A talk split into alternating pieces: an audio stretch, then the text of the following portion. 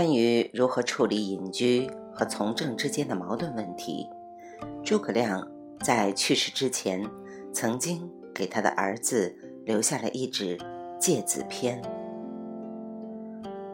夫君子之行，静以修身，廉以养德。非淡泊无以明志，非宁静无以致远。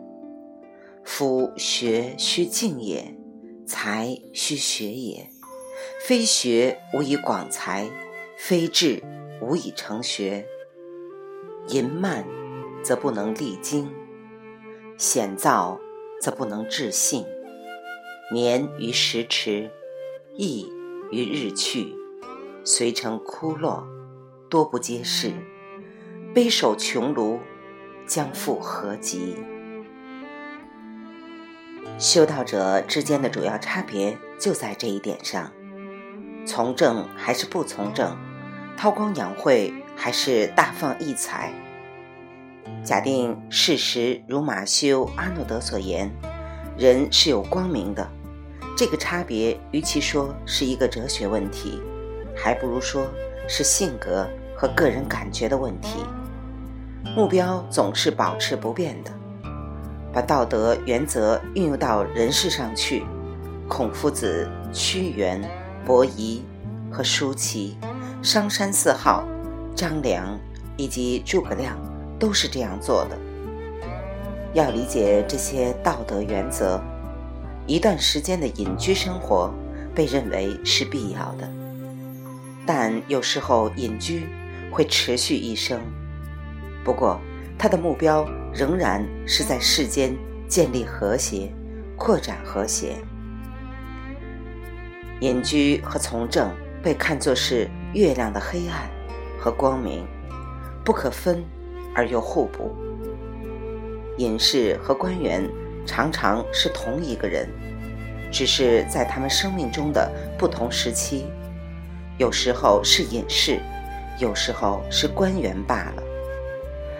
在中国，从来没有体验过精神上的宁静和专注，而专是。追名逐利的官员是不受人尊重的。中国人一直把隐士视为最重要的社会恩人中的一个族群，因此，不管他们的修道追求起来多么不同寻常和消极遁世，中国人都是鼓励这样的态度，而不是泼冷水。不管隐士是否走出隐居生活去从政。他们对于整个文化都产生了巨大的影响。他们是一红红纯粹的思考和纯粹的生活的源泉，迟早会找到合适的渠道流向城市的。当中国第一位伟大的诗人从宫廷中被放逐出来的时候，他自沉而葬身于鱼腹。中国第二位伟大的诗人陶渊明，则还没有等到到任期结束，就隐居到了乡下。在中国，隐士们有一种解脱自在的精神，即保持心灵，而不是身体远离城市的喧嚣。这种精神，陶渊明在他的祖诗《饮酒之舞》中为我们提供了一瞥。结庐在人境，而无车马喧。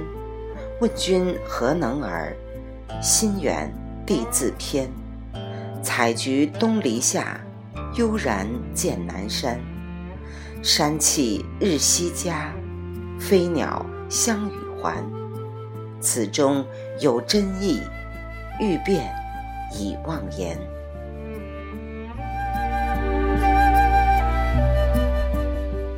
隐士是中国保存的最好的秘密之一，它们象征着这个国家很多最神秘的东西。他们那种化机巧为无心的返璞归真的智慧，没有比在中国最早的隐士传记《高士传》的开头部分记载的更清楚的了。尧之师曰许由。许由之师曰聂缺，聂缺之师曰王尼，王尼之师曰披衣。聂缺问道乎披衣？披衣曰：“若正汝行，衣汝事，天河将至，射汝之，衣汝度，神将来射，德将为汝美，道将为汝居，如同焉如新生之犊，而心无求其故。”言未足，聂缺睡寐。披衣大悦，行歌而去之曰。形若槁骸，心若死灰。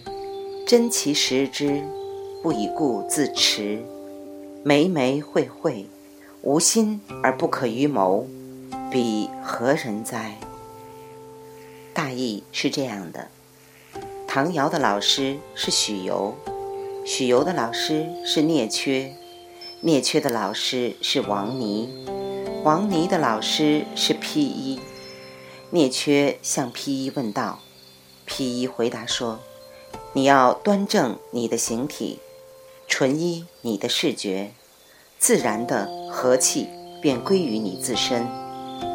统摄收敛你的智慧，集中专一你的思虑，你的精神将会集中到你的心灵中。德要为你而显示完美，道要作为你的居所。”你纯真无邪，如同出生的牛犊，无知无欲，而不追究事故。话还没说完，聂缺已经睡着了。披衣十分高兴，便唱着歌儿离去。歌里唱道：“形体静定，如同枯朽的枝木；内心沉静，如同已熄灭的灰烬。他确实悟了道。”不再矜持自己的成见，混沌无知的样子，没有心机而不可与其谋议，那是什么样的人呢？